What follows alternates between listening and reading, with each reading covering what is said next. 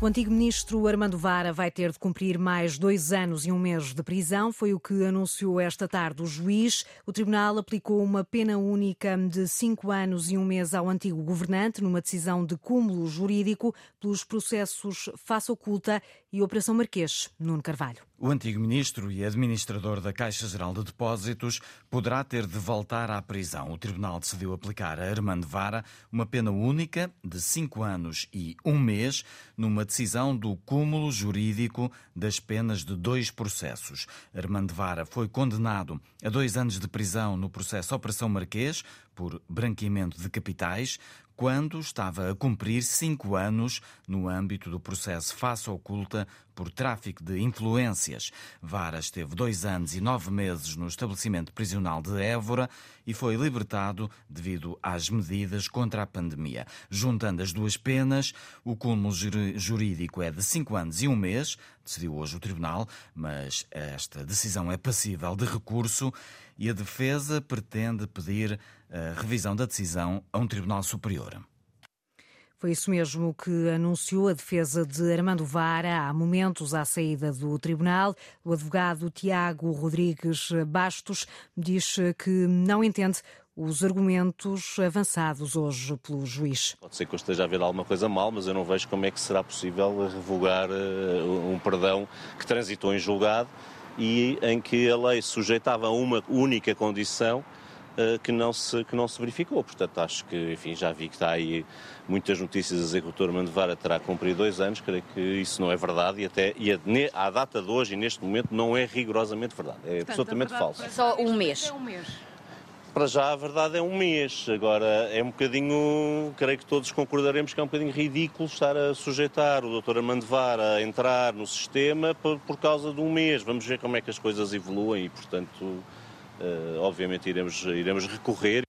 As contas da defesa não batem certo com as contas do eh, tribunal. Armando Vara foi condenado em dois processos. Primeiro o processo face oculta, depois a Operação Marquês. O tribunal eh, considerou estar em causa um cúmulo jurídico de cinco anos e um mês por ambos os eh, processos. Cumprida que está já parte dessa pena, o juiz entende que Armando Vara tem ainda de cumprir mais dois anos de prisão, mas não é esse o entendimento da defesa que já já anunciou que vai recorrer.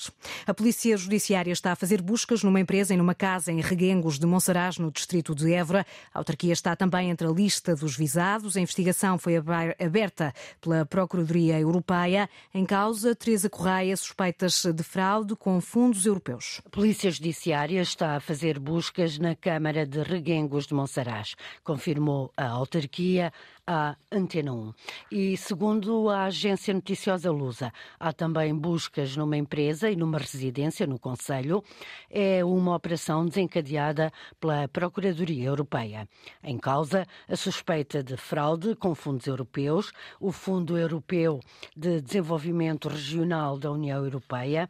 São mais de 880 mil euros atribuídos ao evento Water Life Fed em junho de 2021. Há suspeitas de que terá havido fraude na obtenção do subsídio, corrupção ativa e passiva e ainda participação económica em negócio.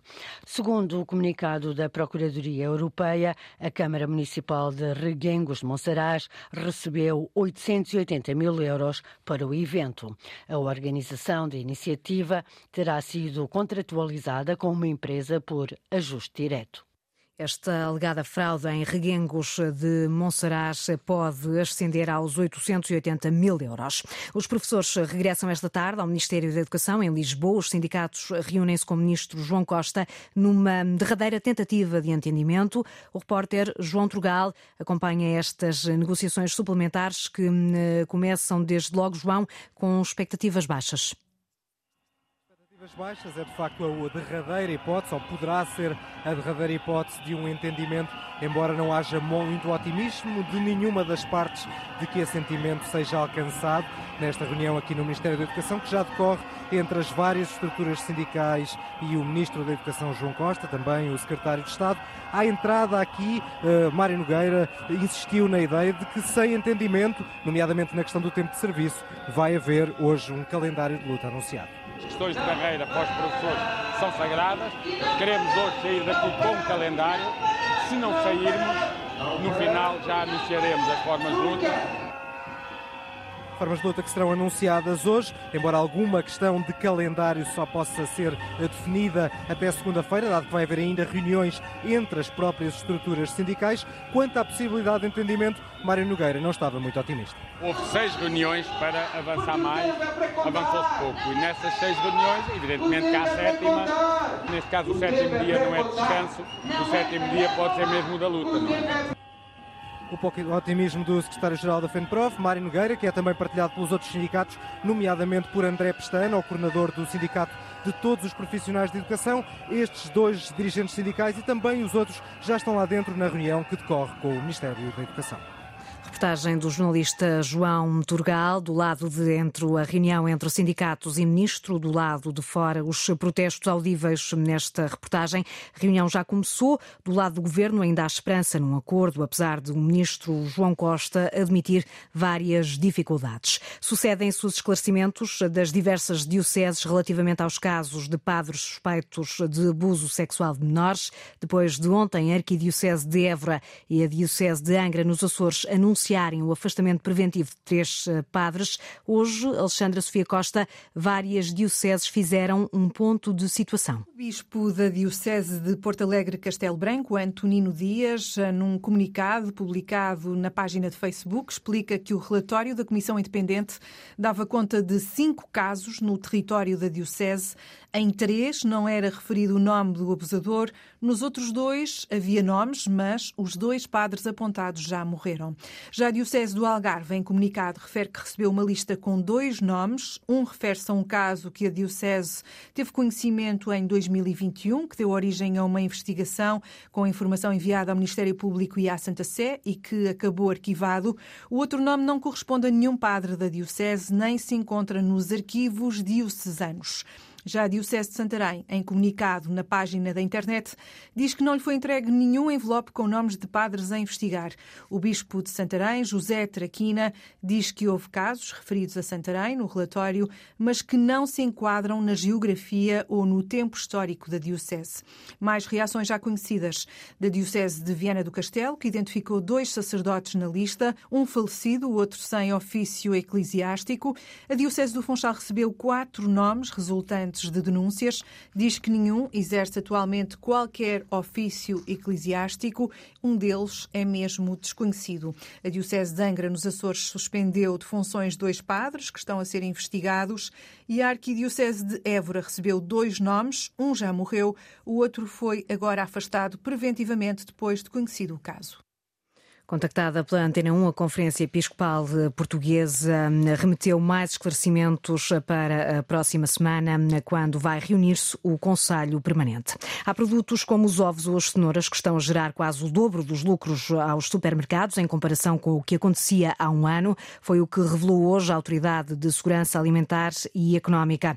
A repórter Oriana Barcelos passou esta manhã pelo bairro de Alvalade, em Lisboa, onde registou as dificuldades de muitas pessoas na hora de ir às compras. Quem vai às compras sente a diferença. E de que maneira? Em que produtos é que sente mais? Olha, em todos. Os aumentos no cabaz são generalizados. É tudo. Ainda agora ali olhei para o leite até se assim, uh... mas é tudo.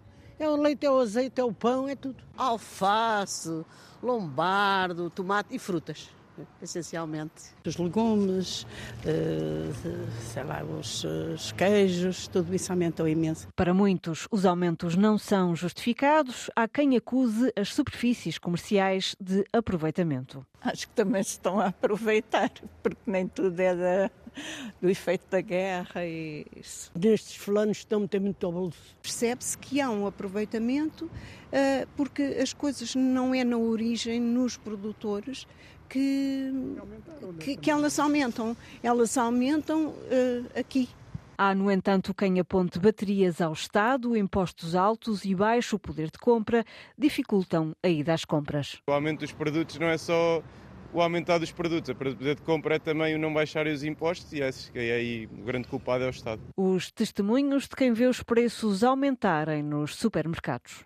De acordo com dados da ASAI, um cabaz de alimentos essenciais eh, custa agora cerca de 96 euros, quando há um ano custava 75. O Ministro da Economia garante que não quer impor preços, mas avisa que podem estar para breve medidas mais apertadas para proteger os consumidores. Rita Soares com as notícias às três.